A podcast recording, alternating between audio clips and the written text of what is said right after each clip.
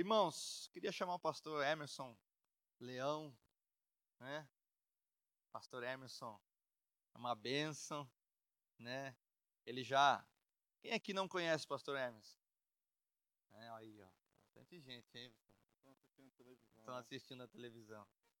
Pastor, pastor Emerson, né? Tem uma graça de Deus sobre a vida dele, né? A pastora Cássia também que está ali, a esposa, né? E tenho certeza que você vai ser abençoado, né? Ele tem, né? Um, um dos das marcas do ministério do pastor Emerson é o servir, né? Eu nunca vi um homem, isso eu já falei algumas vezes, né?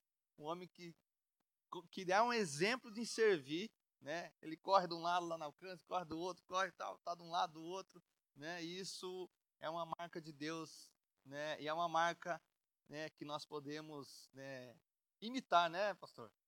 Né, na sua vida, é né, uma graça de Deus. Então, vamos orar pela vida dele aqui. Pai querido, nós conhecemos o bom depósito, nós vemos o bom depósito que o Senhor tem sobre a vida do Emerson, sobre a sua família. Oh Deus, nós te louvamos, Senhor, porque sabemos que seremos impactados, Pai, pela tua palavra, através da vida do seu filho. Deus, que nós possamos estar com os nossos ouvidos abertos, atentos a receber tudo que o Senhor tem colocado ao coração dele, Pai. Eu oro, Pai, eu abençoo, Pai, a sua casa, o seu ministério, a sua família. Oh Deus, que o Senhor possa, nessa vida ainda, sabemos que nós teremos o nosso galardão, né, quando estivermos contigo, mas que o Senhor possa abençoar nessa vida ainda tudo aquilo que ele tem feito ao reino, Pai. As bênçãos do Senhor venham sobre ele. Nós oramos isso em nome de Jesus. Amém.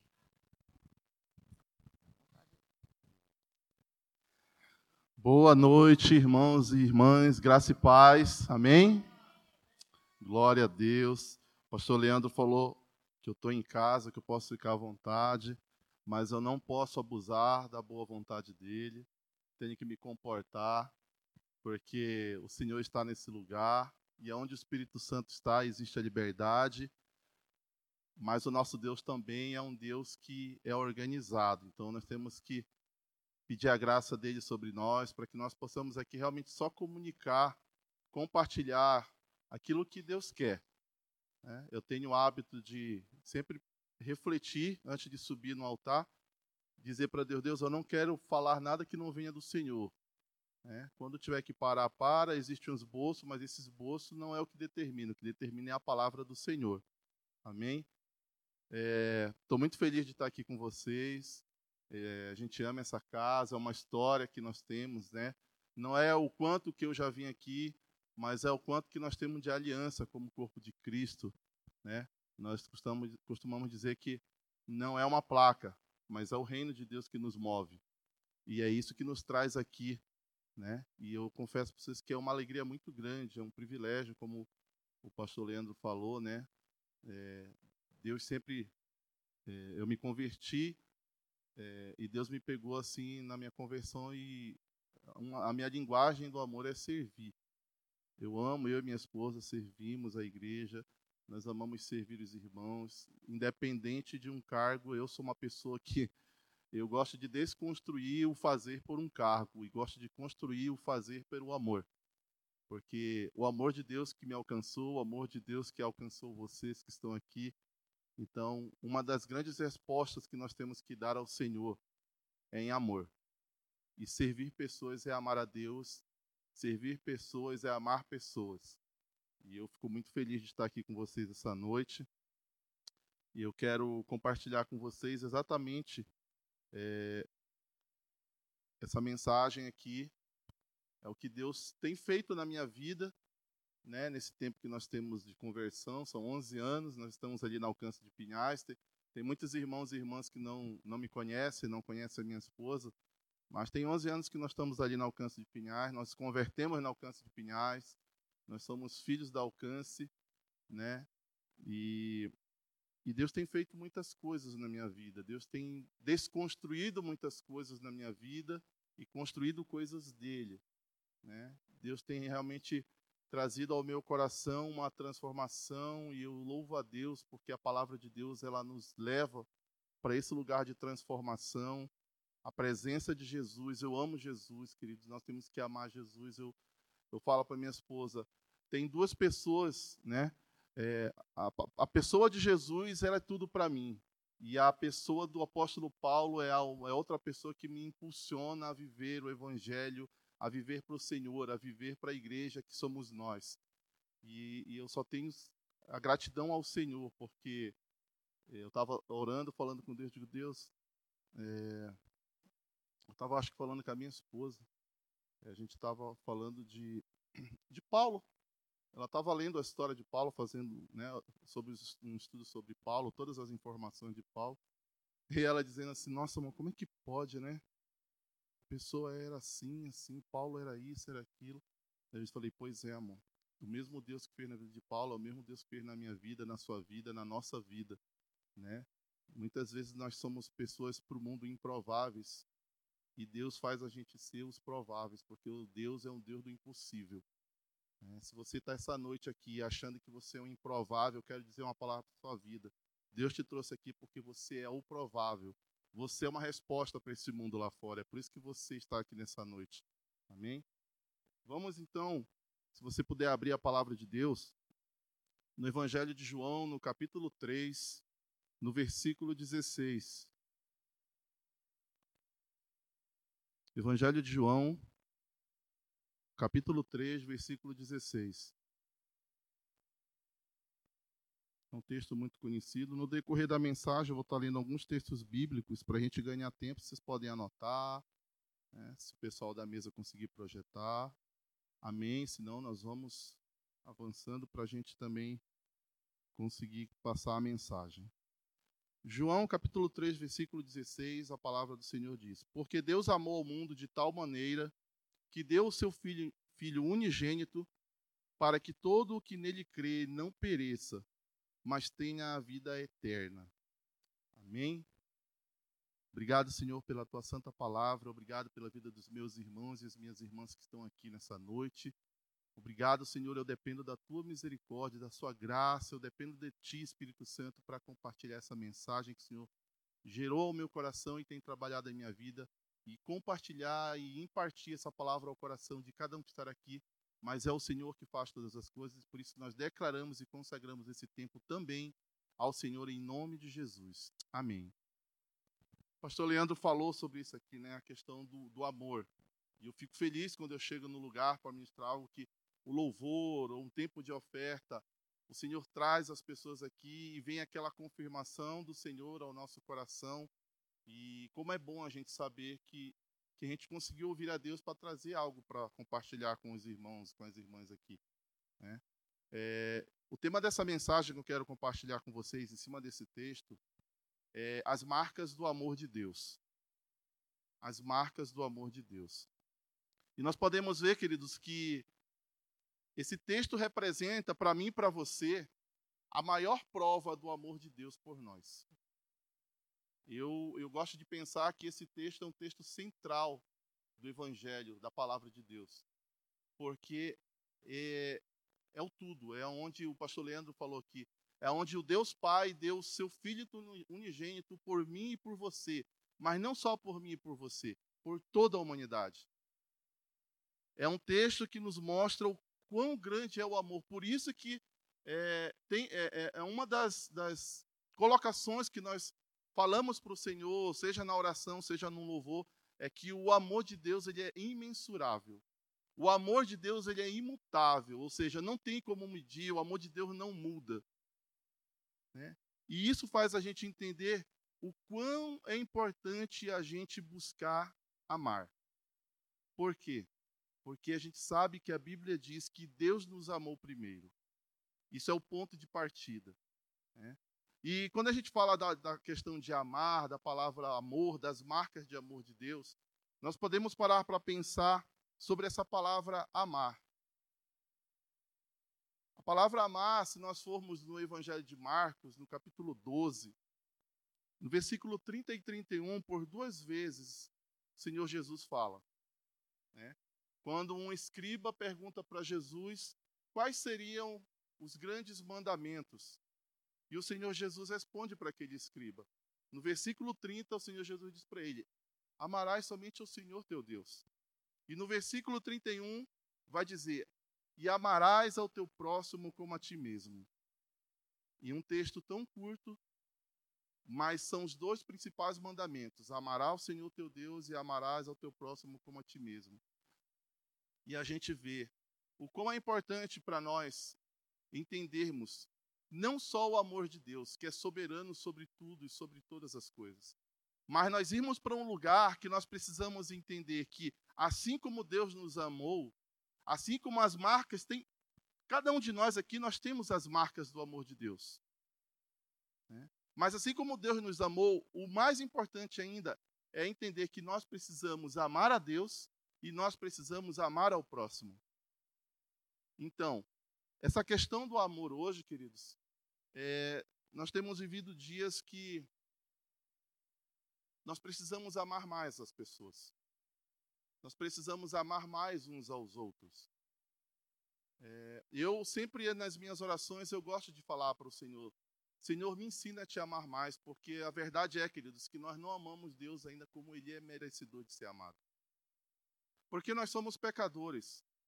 E no nosso dia a dia, muitas vezes, a gente comete algumas atitudes que revelam que nós ainda não amamos ao Senhor como nós muitas vezes até já queremos amar, mas ainda não conseguimos amar. Mas nós estamos caminhando para esse lugar, amém?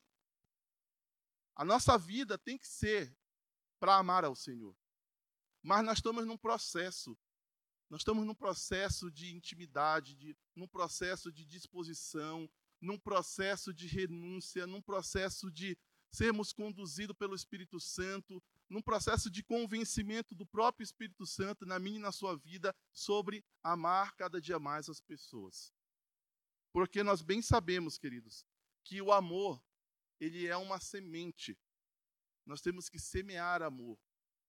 Nós temos que praticar o amor. Nós precisamos, no mundo que nós vivemos hoje, realmente é sermos intencionais em amar as pessoas. E esse amor não é só na igreja. Nós temos que amar mais as pessoas dentro da nossa casa, nós temos que amar mais as pessoas na escola, na faculdade, no trabalho, no ônibus. E ainda mais, queridos, nós precisamos amar, principalmente, aqueles que ainda não conhecem o Senhor. Eu confesso para vocês que por um período da minha caminhada, hoje Deus já tem trabalhado, graças a Deus, tem me, né, me sinalizou. E quão é importante a gente amar aqueles que não conhecem o Senhor. Isso é, aos olhos de Deus, o que é mais importante. Porque nós nos amarmos aqui na congregação, nos amarmos como irmãos e irmãs, é fácil. É fácil. A gente sabe que tem, nós somos diferentes, nós temos, somos pessoas diferentes. Mas é muito mais fácil a gente, nós nos amarmos aqui do que amar os que estão lá fora, que ainda não conhecem o Senhor. É uma verdade isso. Então nós temos que entender que esse, esse amor que Deus tem por nós é o mesmo amor que nós precisamos estender para o próximo. Nós precisamos apresentar ao Senhor, apresentar o Senhor, apresentar a Deus para aqueles que ainda não conhecem Ele através de quê? Do amor. 1 Coríntios fala que existiam a fé, a esperança e o amor, mas o maior entre todos é o amor. Então não adianta só eu ter fé e esperança se eu não tiver o amor. Ainda que a fé e a esperança fazem parte da nossa vida cristã, mas o amor, ele vai estar à frente de tudo. É o amor que vai nos levar é, a ter compaixão daqueles que estão perdidos. E Deus sempre me sinaliza muito sobre isso. Eu tenho aprendido muito com o Espírito Santo na palavra de Deus o quão é importante nós semearmos amor na vida daqueles que precisam ser amados. E hoje nós vivemos um mundo carente de amor. E às vezes, queridos, a gente está vivendo uma situação carência, a carência de amor dentro das igrejas. Mas nós estamos aqui porque nós fomos chamados por Deus para mudar todo esse cenário. Nós não podemos deixar que o amor se acabe. O próprio texto de 1 Coríntios 13, versículo 8 diz que o amor jamais se acaba. Esse amor é primeiramente é o amor de Deus. O amor de Deus nunca acaba.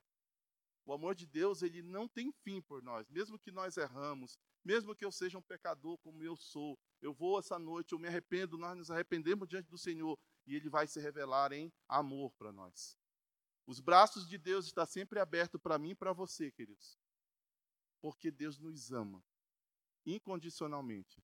O que nós temos que refletir é o nosso comportamento diante de Deus, que é isso que eu quero falar com vocês aqui no, no decorrer da palavra. Né? 1 João, capítulo 4, versículo 8, diz que aquele que aquele que não ama não conhece a Deus. Aquele que não ama não conhece a Deus. Por quê? Porque Deus é amor. Ao que as escrituras diz que Deus é amor. Então, quão maravilhoso é nós pararmos para pensar que nós temos um pai que nos ama e que esse pai é amor. E que nós, como filhos, precisamos o quê? Também sermos amor. É fácil? Não é fácil. Mas nós temos que almejar, nós temos que, nós temos que correr para esse lugar. É dia após dia. Né? É dia após dia. Emerson, você já consegue amar como você gostaria? Não. É por isso que eu estou aqui trazendo essa mensagem para vocês, porque esse é, o, esse é o desafio que Deus lança ao meu coração. Esse é o desafio que Deus lança ao seu coração essa noite. Nós amarmos mais. Nós amarmos mais as pessoas, nós amarmos mais ao próprio Deus, nós amarmos o reino, a obra do Senhor. Esse amor tem que incendiar o meu e o seu coração. Eu falei para vocês, minha esposa sabe o quanto eu sou apaixonado por Jesus. Eu amo, eu amo Jesus. Porque antes eu não amava Jesus. Porque eu não amava as pessoas. Mas Jesus estendeu a mão para mim, como Jesus estendeu a mão para você, como Jesus está aqui estendendo a mão para algum de vocês essa noite e dizendo: Eu amo vocês. E nós sabemos, como eu falei, que é difícil amar algumas pessoas. Só que quando nós olhamos para o Evangelho de Mateus, o próprio Senhor Jesus falando lá, ele fala: Amai os vossos inimigos e orai pelos que vos perseguem. Queridos, isso aqui para mim é um é desafio, porque tem horas que a gente tem lutas com pessoas que a gente vai para a presença de Deus, mas é ali que Deus desconstrói a gente. É ali que Deus desmonta o nosso coração, muitas vezes duro, diante de um texto desse. Amai os vossos inimigos e orai pelo que vos perseguem. Como assim, Senhor? Porque o Senhor diz para nós, porque eu sou o amor. Não é, não é sobre nós, é sobre Jesus. Porque nós não temos na nossa, né, nas nossas habilidades humanas, nós não temos a capacidade de cumprir isso aqui que a palavra de Deus diz. Por isso que nós temos que ir para esse lugar espiritual, através do Espírito Santo, que aí nós vamos conseguir entrar nesse lugar de amar os nossos inimigos e de orar pelos que nos perseguem. É assim que nós vamos conseguir a importância de nós entendermos qual o papel que o Espírito Santo tem nas nossas vidas. Né? O Espírito Santo, queridos, ele é uma pessoa. Ele é uma pessoa. Ele é o Deus Espírito. Ele está conosco. Ele habita em nós. Então nós não podemos duvidar do poder do Espírito Santo na nossa vida, no que nós precisamos ser mudados. E nós precisamos entender que, assim como Deus nos amou, primeiro, se nós estamos aqui, é porque nós temos a marca, as marcas do amor de Deus. É porque Deus nos alcançou. É porque Deus nos amou. Em contrapartida, nós precisamos entender que, da mesma forma que Deus nos amou, nós precisamos amar as pessoas. Nós precisamos ter aqui um canal de transformação na vida daqueles que ainda não são amados por pessoas, mas são amados por Deus. Porque mesmo esses que estão lá fora, queridos, mesmo os nossos familiares, que ainda não conhecem ao Deus que nós conhecemos, Deus ama eles. E Deus está esperando uma resposta minha e sua. O que nós vamos fazer? Qual resposta nós vamos dar para o Senhor nesses dias?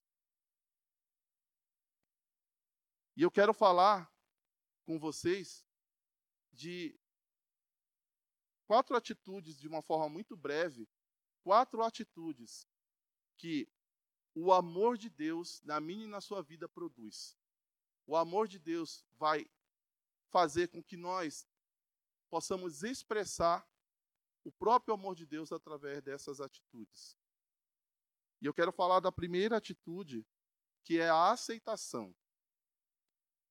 É a aceitação.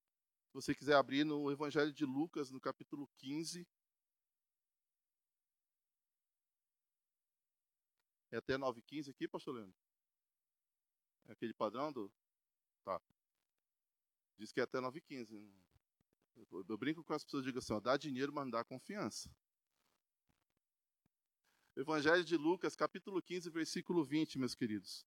É uma passagem muito conhecida sobre o pai do filho pródigo. A palavra de Deus diz assim, ó: "E levantando-se, foi para seu pai. Vinha ele ainda longe, quando seu pai o avistou, e compadecido dele, correndo, o abraçou e beijou." Queridos, esse texto aqui nós vemos aquele pai aceitando aquele filho de volta. Esse texto ele é muito forte. Sempre que eu estou no retiro de integração, que é compartilhado esse texto, Deus mexe muito com o meu coração. É muito forte.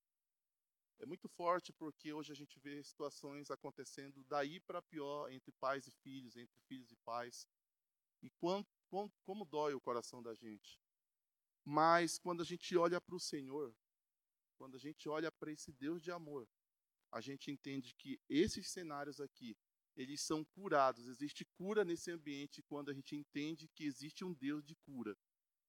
Esse pai, ele recebeu esse filho. Esse pai, o gesto desse pai, né, foi exatamente de amor. Por quê? Nós bem sabemos, esse filho, ele pegou sua herança, foi para o mundo, gastou tudo de forma totalmente errada, e depois que tudo estava dando errado, ele disse o quê? Em outras palavras, eu vou voltar para a casa do meu pai. E chegando lá, esse pai recebeu esse filho com todo o amor. Esse pai aqui, obviamente, do filho pródigo, ele, né, ele não é Deus, mas ele teve a atitude do o amor de Deus tem por nós. A gente faz as coisas erradas, a gente erra com o Senhor, a gente erra com as pessoas, mas quando nós voltamos para os braços do Pai, Ele sempre nos recebe. E esse pai aqui, como o nosso pai eterno, ele não condenou o filho, ele abraçou e ele beijou, que a palavra de Deus diz. E esses gestos fez com que com que esse filho soubesse o valor da aceitação. Como é importante, queridos, para nós entendermos o valor da aceitação. O que é aceitar no dicionário do Aurélio? Aceitar é receber o que foi oferecido eu e você recebemos o que Deus ofereceu, o amor. Uma coisa que eu e você não podemos, queridos, deixar ser enganado é questionar o amor de Deus. O amor de Deus nós temos que aceitar, receber e viver nele. Porque se nós começarmos a questionar o amor de Deus, nós estamos tendo, começando a ter problema com a aceitação. Não de Deus, mas a nossa. E isso não é a vontade de Deus. Nós precisamos entender que a aceitação ela é uma das marcas de amor de Deus na nossa vida. Por quê? Em primeiro lugar, Deus me aceitou. Quando Ele me chamou, que eu fui. Quando Ele chamou você, que você foi para o Senhor, Ele nos aceitou do jeito que nós estávamos. Ele não criou uma condição. Né? A condição, se é que podemos usar esse termo, ela vai vir depois que nós estamos nos braços do Pai. Porque o Pai que ama corrige, o Pai que ama tem o melhor, porém nós que somos filhos, nós vamos ter que ter uma posição.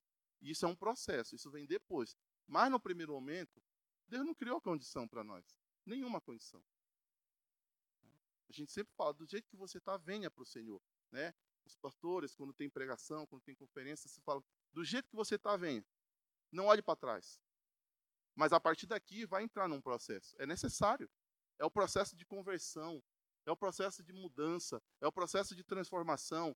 E dentro de tudo isso, nós vamos precisar saber lidar com a aceitação. Porque, queridos, quando nós temos que parar para pensar que Deus nos aceitou, nós temos que trazer isso para o nosso dia a dia. É exatamente a questão do amor. Nós precisamos também saber trabalhar em aceitar as pessoas. E nós precisamos entender que aceitar as pessoas é algo necessário, porque é vai expressar uma atitude de amor. Aceitar as pessoas nessa caminhada, né? aceitar as pessoas no meio dos nossos familiares, aceitar as pessoas no meio da igreja, os nossos irmãos, aceitar as pessoas que vão errar conosco. E deixa eu contar uma coisa para vocês. E isso é bíblico. O lugar que mais nós vamos errar, e vamos nos incluir nisso, porque nós estamos falando de pessoas, né? existe eu e existe a outra pessoa. O lugar que mais propício para nós errarmos com as pessoas vai ser dentro da nossa casa. É no meio dos familiares. Então, é o lugar, provavelmente, que Deus vai mais trabalhar na minha vida como Ele trabalha. Porque as Escrituras falam que é, da própria casa seriam aqueles que iam criar alguns problemas conosco. Né? Mas o Senhor está no meio da família. O Senhor, o nosso Deus é um Deus da família. O nosso Deus é um Deus que quer reconectar. O nosso Deus é um Deus que quer restaurar o ambiente familiar. Ainda que aquele cenário é um cenário que parece que não tem jeito, eu não consigo aceitar a minha mãe, eu não consigo aceitar o meu pai, eu não consigo aceitar o meu irmão dentro da minha casa, mas o nosso Deus é um Deus da aceitação, que quer vir dentro dos lares e quer resgatar esse padrão do céu, aonde todos vão viver em harmonia, aonde todos vamos viver um amor de Deus dentro desses lares. Então nós precisamos entender esse trilho que Deus tem para nós. E muitas vezes, querido, esse processo de nós aceitarmos as pessoas e de, de, de deixar Deus trabalhar em nós para que também as pessoas nos aceitem, é um processo que requer é, um coração ensinável. É um processo que requer um coração reclinado aos pés de Jesus. Porque sem isso nós não vamos conseguir. É aos pés de Jesus. É Maria. A boa parte Maria ficou, essa parte não lhe será tirada. Aos pés de Jesus, o meu coração se rende, o seu coração se rende. Nós não vamos olhar para simplesmente é, para o erro da pessoa, nós vamos olhar para a pessoa, porque se nós olharmos para o erro da pessoa, nós vamos travar mesmo. Só que Deus é um Deus que não cria, ele não tem acepção de pessoas. A gente sempre ouve falar disso, mas Deus ele tem acepção de atitudes. Por isso que eu e você precisamos entender que nós precisamos mudar as nossas atitudes. Porque a mudança de atitudes vai estar relacionada à aceitação. Esse é o nosso desafio, tanto para conosco quanto para com as pessoas. Quando a gente vê diante de situações, quando a gente decide, né, é, mudar o nosso comportamento, mudar a nossa forma de aceitar as pessoas que erram conosco, é um exemplo clássico. Quando eu decido mudar e decido aceitar a pessoa que errou comigo, quando Deus fala comigo, eu procuro a pessoa e eu vou dizer para ela coisas do tipo: eu aceito você de volta, vamos continuar caminhando juntos, eu preciso de você. Esses são sinais de que nós estamos sendo transformados pelo Espírito Santo em aceitar as pessoas. O contrário disso não é aceitar as pessoas. Eu estou lutando contra mim mesmo muitas vezes. Enquanto Deus está estendendo a mão e dizendo, filho, o meu amor está sobre você. Eu já te amei, eu te aceitei. Então faça isso pelo seu próximo. E quando nós vamos, aceitamos esse desafio de mudar a nossa linguagem, de mudar a nossa atitude, demonstrando a aceitação pelas pessoas, vai ter um outro grupo de pessoas que vai chegar até nós.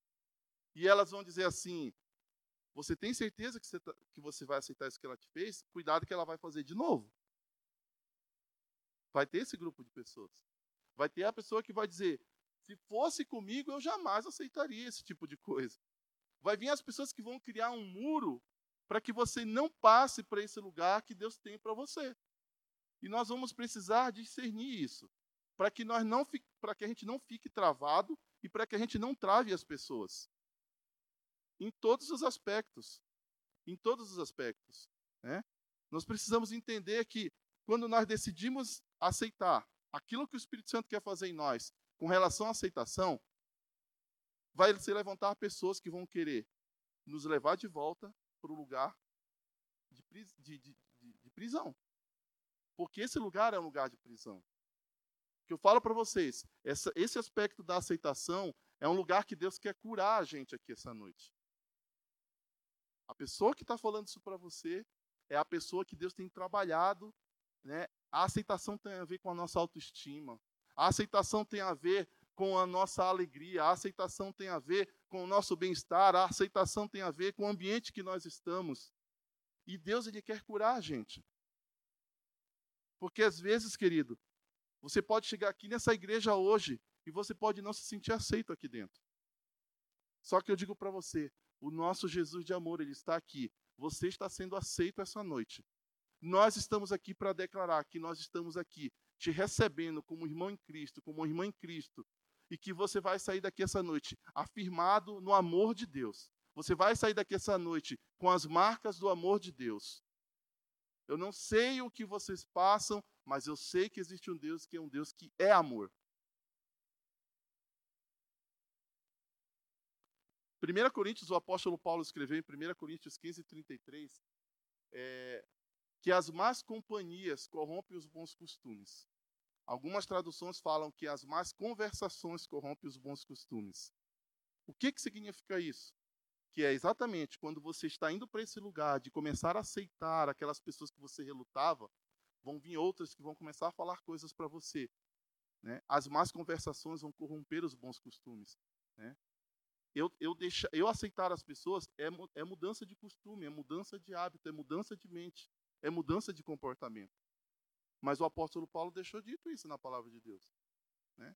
Que nós temos que ter cuidado com algumas pessoas que estão se achegando, que estão conosco. Né? E nós temos que ter, pedir para Deus ter misericórdia dessas pessoas. Né? Porque isso é necessário. Isso é necessário. Agora nós precisamos entender que quando nós estamos nesse processo de aceitar as pessoas, mas não podemos também aceitar as atitudes. Existe um padrão, queridos, para eu e você, para nós andarmos, para nós seguirmos, para nós sermos discípulos de Jesus. Segundo a palavra de Deus, existe um padrão. Aí entra naquele lugar que eu falei, existe um processo. Nós temos que amar, nós temos que aceitar as pessoas. Mas nós também temos que ser um instrumento de bênção para que essas pessoas comecem a deixar de lado algumas atitudes. E aonde é que nós vamos buscar a resposta para isso? Na palavra de Deus. O apóstolo Paulo escreveu na carta aos Romanos, no capítulo 15, versículo 7. Olha o que, que a palavra de Deus diz. Portanto, aceitem-se uns aos outros da mesma forma que Cristo os aceitou, a fim de que vocês glorifiquem a Deus. Vocês, ou seja, eu e, eu e essa pessoa. Vocês significa no mínimo duas pessoas. Então a palavra, a palavra de Deus está dizendo: aceitem-se uns aos outros da mesma forma que Cristo os aceitou. Cristo nos aceitou com todo o amor, mas o mesmo Cristo que me aceitou com amor é o mesmo Jesus que quer tratar comigo algumas coisas que eu já não posso mais ter sobre a minha vida para que eu possa caminhar com esse Jesus. E nós precisamos estar bem conectados, nós não podemos estar desincronizados, nós precisamos de um sincronismo nesse tempo cronológico de como Deus trabalha comigo e com você. Nós não podemos sair de um extremo ao outro, nós temos que seguir um processo com Deus. Né? Nós podemos ver em Efésios 4, versículo 28, o próprio apóstolo Paulo escreve: O que furtava, não furte mais. Isso tem a ver com mudança de atitudes. Né? Emerson, eu era uma pessoa, antes de conhecer Jesus, que eu mentia, eu brinco que eu mentia que nem o diabo acreditava mais em mim, do tanto que eu mentia. Eu, né, eu me prostituía, eu chamava palavrão, meu, o meu bom dia, meu cumprimento com, principalmente dentro da minha casa, era um palavrão. Mas quando eu entendi o que Deus tinha o que Deus queria fazer na minha vida, é isso aqui, ó. O que furtava não furte mais. O que se prostituía, não se prostitua mais. O que mentia, não minta mais. O que chamava palavrão, não chame mais palavrão. É a palavra de Deus. Ou seja, Deus me recebeu com todo amor, só que eu vim com toda essa mochila, com todo esse lixo. Só que chegou ali e Jesus falou assim para mim: Eu recebi você, eu te amo. Porém, agora você vai ter que começar a deixar as coisas que estão tá nessa tua mochila para trás. Esse é o papel isso é o que Deus quer de mim e de você, que nós possamos estar nesse lugar para que nós possamos comunicar isso àqueles que ainda não vivem isso. Isso tem a ver com a aceitação. Amém? Marcos capítulo 8, versículo 34. Olha o que aqui diz. Então, convocando a multidão e juntamente os seus discípulos, e disse-lhes: Se alguém quer vir após mim, a si mesmo se negue, tome sua cruz e siga-me. negue-se a si mesmo, tome sua cruz e siga-me. Lembrem que eu falei que a aceitação, ela tem um padrão. A palavra de Deus estabelece um padrão. Venha, nós recebemos o amor do Senhor, Deus nos aceita como nós viemos, porém nós vamos ter que entrar num trilho de disciplina.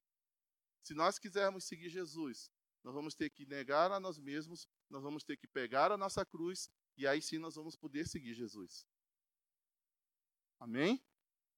Agora, o que nós recebemos através dessa palavra, desse versículo, é o que nós temos que reproduzir nas pessoas. Com amor, aceitando elas, mas dizendo para elas assim, ó, você é muito bem-vindo, mas Deus quer transformar a sua vida. Deus quer tirar tudo isso aqui que está errado e quer colocar coisas novas na sua vida. E isso é maravilhoso, isso é evangelho, é transformação, é renovação de mente. E é por isso que nós estamos aqui. Porque Deus quer renovar a nossa mente. Deus quer transformar né, uma visão que vocês possam estar aqui tendo de você mesmo. Né? É um desafio você aceitar as pessoas, mas existe um desafio maior ainda. Às vezes você não aceita você mesmo. Só que existe um Deus de amor, queridos, que está aqui nessa noite dizendo para você: Eu já te aceitei. Não precisa você ficar lutando com você mesmo. Sabe aquela coisa que a pessoa se olha na frente do espelho, ela não se aceita? Não é só numa questão exterior, é uma questão muito mais interior. Pessoas que às vezes estão machucadas, estão feridas. Pessoas que às vezes até mesmo estão tristes ou revoltadas com esse Deus que é amor. Casais que estão entristecidos um com o outro.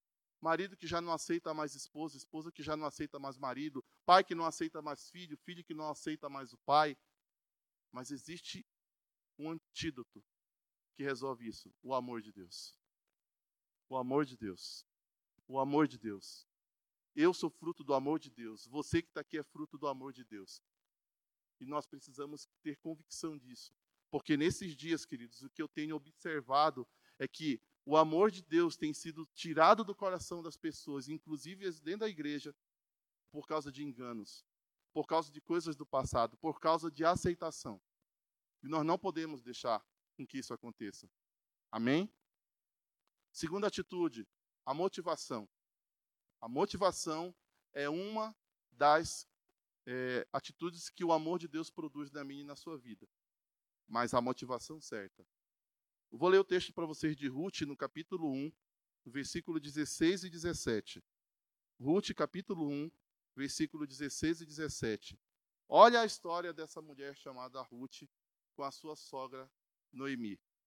O que, que diz o texto? Ruth, porém, respondeu: Não insistas comigo que te deixe e que não mais te acompanhe. Aonde fores, irei, aonde ficares, ficarei. O teu povo será o meu povo, o teu Deus será o meu Deus.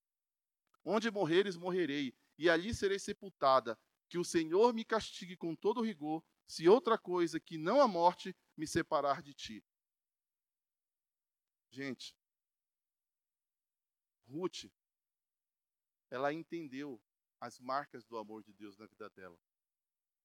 Sabe por quê? O que que marcou? O que que foi forte? Na, qual era a motivação que estava no coração de Ruth com relação a Noemi, segundo esse texto da palavra de Deus que eu identifico? Uma palavra chamada fidelidade. Fidelidade. Gente, Ruth dizer para Noemi, sogrinha, é o seguinte: onde você for, eu vou. Aonde você ficar, eu fico. O teu Deus é o meu Deus. O teu povo é o meu povo. O teu povo é o meu povo. Aonde você morrer, eu também morro. Nós estamos juntos, não importa o que aconteça. A motivação do meu coração é estar com você, é ser fiel a você, não importa o que aconteça. É isso que eu e você precisamos, querido. A nossa motivação para viver o reino de Deus, a nossa motivação para viver para o Senhor, tem que ser independente das circunstâncias. A nossa motivação tem que expressar fidelidade ao Senhor. Seja fiel no pouco e no muito Deus vai nos colocar. Isso tem a ver com motivação. Isso tem a ver com o que está no meu e no seu coração. Lucas capítulo 12, versículo 34, o que que diz? Aonde estiver o vosso tesouro, ali estará o vosso coração. Mas o interessante são os versículos anteriores de Lucas 12, a partir do versículo 22, que vai fazer todo aquele relato sobre o que vestir, né, o que comer, mas chega lá no final, a palavra de Deus diz: Porque onde tiver o vosso tesouro, aí estará o vosso coração. Aqui, tesouro, está falando daquilo que eu e você temos de mais valioso. E o que eu e você precisamos de ter como mais valioso na nossa vida é querer estar com Jesus, é viver para o Senhor, é não só estar, não só andar, mas é permanecer com Jesus, como João 15 fala: permanecer em mim. Isso tem que ser a nossa maior motivação, porque se essa for a nossa primeira motivação, dificilmente nós vamos andar no reino de Deus com a motivação errada, porque Jesus está sendo o centro da minha motivação. Isso só vai dar errado se em algum momento Jesus parar de ser o maior motivo de eu estar aqui. O maior motivo de eu estar aqui hoje, compartilhando essa palavra com vocês, é Jesus. O que eu preciso fazer aqui para vocês é comunicar a pessoa de Jesus, é comunicar o evangelho de Jesus. Não é o evangelho lá fora. Não é esse evangelho que muitos estão pregando, de que venha na igreja que você vai ser rico, venha na igreja que você vai ter teu carro. Tudo isso são as demais coisas que o Senhor vai acrescentar quando? Quando nós buscarmos o seu reino e a sua justiça. E isso tem a ver com a minha motivação. Qual a motivação que eu estou aqui essa noite? Qual a motivação que você está aqui essa noite? No Alcance Mais, na quinta-feira, no dia 21 de outubro, saindo de uma pandemia. É uma reflexão que nós temos que fazer. Né? Os irmãos saem de casa só para vir aqui bater um papo com outro irmão? A irmã sai de casa só para vir aqui ouvir um louvor que ela gosta? Não. Eu creio que vocês estão aqui porque vocês amam ao Senhor. Eu creio. Eu creio que a motivação de vocês estarem aqui é porque vocês querem mais de Deus. Aqui não tem poucas pessoas, aqui tem muitas pessoas. Sabe por quê? Cada pessoa que está aqui representa uma pessoa que está lá fora, que vai estar daqui a pouco aqui através da vida de vocês. Porque vocês vieram aqui com a motivação de querer mais de Deus. Eu não gosto de dizer os que não vieram aqui perderam, não. Eu gosto de dizer os que estão aqui estão ganhando. Eu não posso dizer o que o outro está lá, por que, que não veio, por que, que o irmão ou a irmã não está aqui. Né? Às vezes olha para o irmão, poxa, era para o irmão estar tá aqui, irmão, era para eu e você estarmos aqui. Fomos nós que o Senhor escolheu essa noite. Então a motivação do meu e do seu coração tem que ser de estar aqui. Jesus, eu quero mais de ti. Essa tem que ser a minha e a sua motivação. Nós precisamos entender que tudo que nós fizermos não seja para homens, mas seja para o Senhor. Paulo escreveu aos Colossenses sobre isso. Tudo quanto fizerdes, fazer de todo o coração, como para o Senhor, não como para homens. Isso tem a ver com a minha sua motivação. O pastor Leandro falou sobre servir, e é algo que sempre Deus tratou comigo. Minha esposa está aqui, ela sabe. Eu sempre amei servir as pessoas, mas o meu coração nunca esteve reclinado por um cargo. Eu costumo brincar, é, eu costumo dizer, na verdade, porque isso foi verdade quando a gente não era convertido, que a gente estava perto, eu já estava perto de vir para a igreja. E quando eu tomei essa decisão, eu falei para eu falei para Deus assim, eu acho não sei se a minha esposa estava junto, eu falei, ó, Deus é o seguinte, se é só para arrumar o meu casamento, eu vou lá na igreja. Olha o meu entendimento. Olha a minha motivação. Se é só para o Senhor arrumar o meu casamento, eu vou na igreja dos crentes, é porque era assim que eu falava. Queridos, eu vim para a igreja. Eu nunca pedi para ser líder, eu nunca pedi para ser diácono, muito menos pastor. Muito menos. Se eu estou aqui, é a graça e a misericórdia de Deus. Não é porque eu quis, não é porque. Entendeu? Então não, não se preocupe com o que Deus vai fazer, deixa de fazer. Né? Então, a motivação da gente tem que ser em fazer tudo como para tudo que seja para o Senhor. O apóstolo Paulo escreveu sobre isso. Quer comais, quer bebeis, que tudo seja para a glória de Deus. Tudo que nós fizermos, o quer comais e quer bebeis, a palavra de Deus quer dizer assim, ó, não importa o que você esteja fazendo, não importa para quem você está fazendo, mas faça tudo para a minha glória. Isso é a motivação que Deus espera de mim de você. É isso que Deus quer de mim de você essa noite. É uma noite que eu estava em casa, querido, Deus falou para mim assim: eu quero alinhar algumas coisas com meus filhos ali. Eu quero trazer cura ao coração de algumas pessoas ali através da aceitação, através da motivação. Porque, querido, motivação errada vai ferir o coração da gente. E Deus não tem nada a ver com isso. E muitas vezes nem a pessoa do outro lado tem a ver com isso, tem a ver comigo. Porque a motivação começa aqui, ó, no meu coração. Aonde estiver o vosso tesouro, ali estará o vosso coração. Isso é comigo. Então nós precisamos ter essa motivação certa. Nós precisamos entender que a motivação que nós temos que ter é a motivação que Ruth teve por Noemi. A compaixão, a fidelidade, a parceria. E isso se estende para todas as áreas da nossa vida. Porque isso que nós estamos vivendo, o que nós estamos fazendo é para o Senhor. Nós precisamos entender isso. Né? Essa questão da motivação, queridos. Ruth e Noemi. Ela estava vivendo um tempo de dor, um tempo de perda, um tempo de sofrimento. E Deus, queridos, Ele é especialista em provar a motivação do meu e do seu coração nos momentos contrários da vida. Para onde nós vamos correr quando faltar o dinheiro? Para onde nós vamos correr quando nós perdermos uma pessoa, como agora no momento de pandemia, queridos? Nós temos que respeitar a dor do próximo, mas nós temos que entender que existe um Deus que é dono da vida. E nós precisamos continuar sendo fiel a esse Deus. Da mesma forma que Ruth foi fiel a Noemi, eu tenho que ser fiel aos meus irmãos e às minhas irmãs. Não importa o que eles falem de mim, não importa o que eles pensem de mim, mas eu vou ser fiel porque eu estou fazendo tudo para com o Senhor, como se fosse para o Senhor. É isso que tem que estar no meu e no seu coração. Amém? A obediência é, o terceira, é a terceira atitude, a obediência, que é fruto, que é produzido quando eu e você entendemos as marcas do amor de Deus na minha e na sua vida. O texto de Gênesis 22, versículo 17 e 18, a palavra do Senhor diz assim: Gênesis 22, 17 e 18.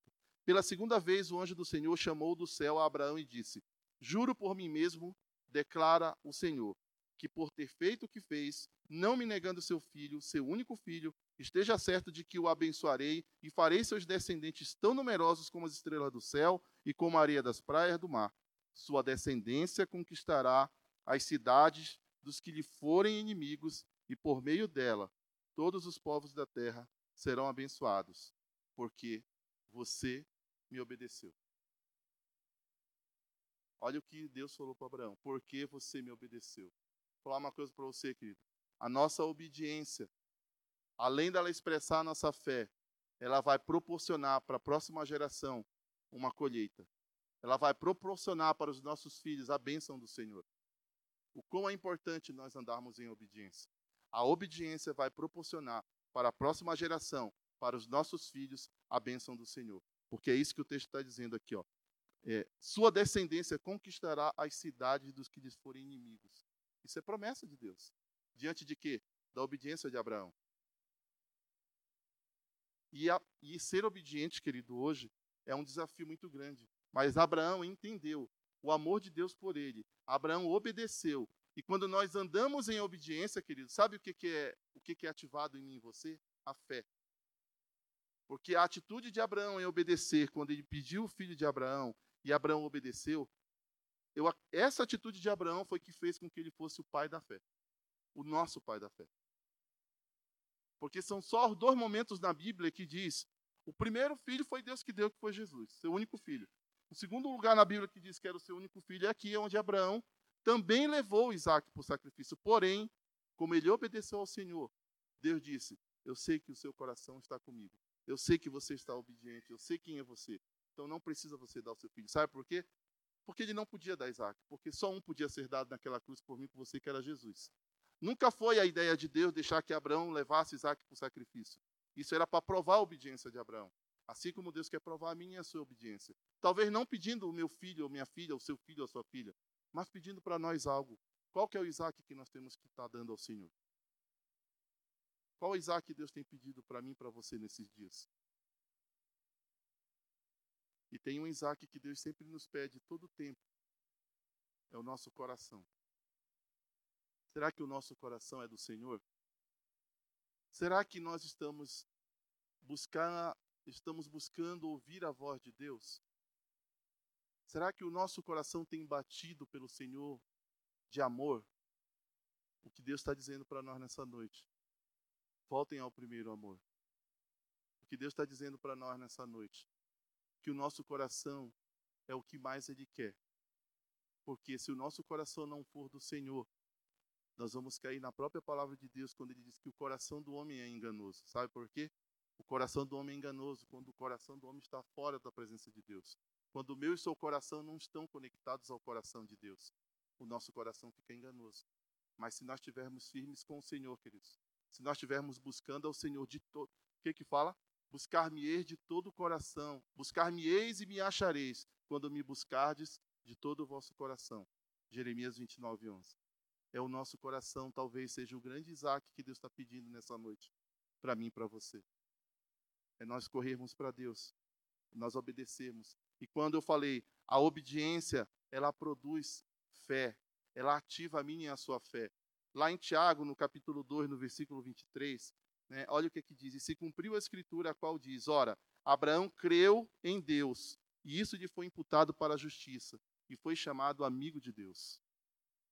A obediência produz fé, e a fé vai nos levar a ser chamados amigos de Deus. Porque sem fé é impossível agradar a Deus. Então, a obediência tem a ver com fé, e a fé tem a ver com a nossa amizade. Gente, Deus chama, nós, Deus chama a gente de amigo nós somos filhos. Mas aqui, ó, Deus chama a gente de amigo, porque a Bíblia diz que Abraão foi chamado de amigo de Deus. Essa noite Deus está chamando nós aqui de amigos. Amigos. Amigos, me obedeçam. Amigos, tenham fé que eu sou Deus que posso todas as coisas. É isso que Deus comunica para nós aqui. A nossa obediência nos levará a ver a glória de Deus a nossa obediência nos levará a ver a glória de Deus. E por último, para nós encerrarmos, uma grande atitude que as marcas do amor de Deus produzem, tem que produzir na minha e na sua vida, para nós vivermos a essência do Evangelho de Jesus, é a renúncia. É a renúncia. Nós precisamos estar dispostos à renúncia. Filipenses capítulo 2, versículo 5, logo no início diz assim, sobre Jesus, isso aqui, é um texto conhecido. Seja a atitude de vocês, Emerson, seja a sua atitude, irmãos e irmãs, sejam as suas atitudes, a mesma de Cristo Jesus. Qual? Que, embora sendo Deus, não considerou que o ser igual a Deus era algo que devia apegar-se, mas esvaziou-se de si mesmo, vindo a ser servo, tornando-se semelhante aos homens e sendo encontrado em forma humana. Humilhou-se a si mesmo e foi obediente até a morte e morte de cruz. Precisamos, a nossa atitude aqui, ó, a nossa atitude tem que ser a mesma de Cristo Jesus. Renúncia. Por quê? Porque nós vemos aqui nesse texto que Jesus, ele renunciou o trono. Jesus ele desceu, ele veio para cá, ele foi para uma manjedoura.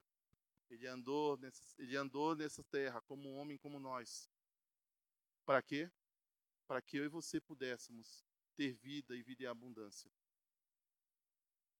Então nós precisamos entender que o evangelho de Jesus, nós precisamos ser ter uma vida de renúncia. Eu e você precisamos viver uma vida de renúncia. Por que é necessária a renúncia? Porque se nós não tivermos uma disposição de viver uma vida de renúncia, talvez nós não vamos conseguir andar tão perto de Jesus. Sabe por quê? Porque quando a gente fala em renúncia, pode ter certeza, é algo que nos custa. Só que uma coisa eu garanto para você, querido: Deus nunca vai tirar algo de você para afastar eu e você dele. Sempre que Deus tentar tirar algo de mim de você, é porque Ele quer nos levar para mais perto dele. E isso vai precisar de renúncia. A renúncia é necessária. A renúncia, querido, é abrir mão do meu eu. A renúncia é abrir mão da minha vontade. A renúncia é, é, tem a ver com um evangelho cristocêntrico, não egocêntrico. A renúncia é eu sair desse lugar egocêntrico e vir para esse lugar cristocêntrico, aonde Jesus é o centro. Aonde eu tenho que olhar para Jesus e dizer: Jesus renunciou, está no céu, ao lado do Pai, e ele veio aqui, morreu por mim, morreu por você. E eu preciso entender que eu preciso renunciar a muitas coisas. Só que às vezes a gente só se preocupa em renunciar às grandes coisas, mas nós temos que aprender a renunciar às pequenas coisas. Porque tudo que Deus começa na minha e na sua vida é nos menores, é nos lugares pequenos, são nas coisas pequenas. E mais vai ser necessário a gente ter essa vida de renúncia.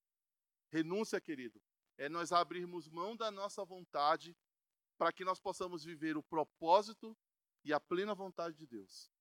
Isso é renúncia.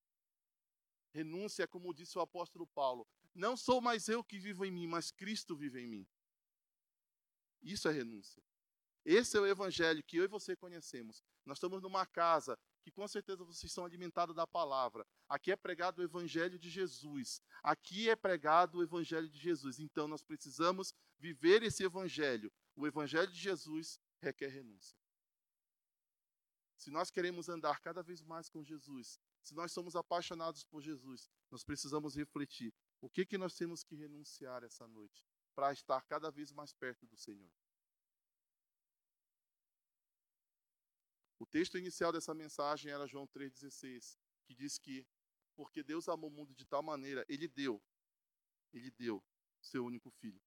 E eu termino essa mensagem com um conceito de que as marcas do amor de Deus na minha e na sua vida é para que nós possamos entender o princípio do Evangelho, que é melhor dar do que receber. Porque Deus deu o que Ele tinha de melhor, que era Jesus por mim e por você. E que nós sejamos despertados essa noite a darmos o melhor que nós temos para o Senhor. Eu não sei o que, que você precisa entregar. Eu não sei se você chegou aqui sendo aceito ou não. Eu não sei quais eram suas motivações que você chegou a esse culto. Eu não sei que nível de obediência você tem andado com o Senhor. E eu não sei o que você talvez precise renunciar.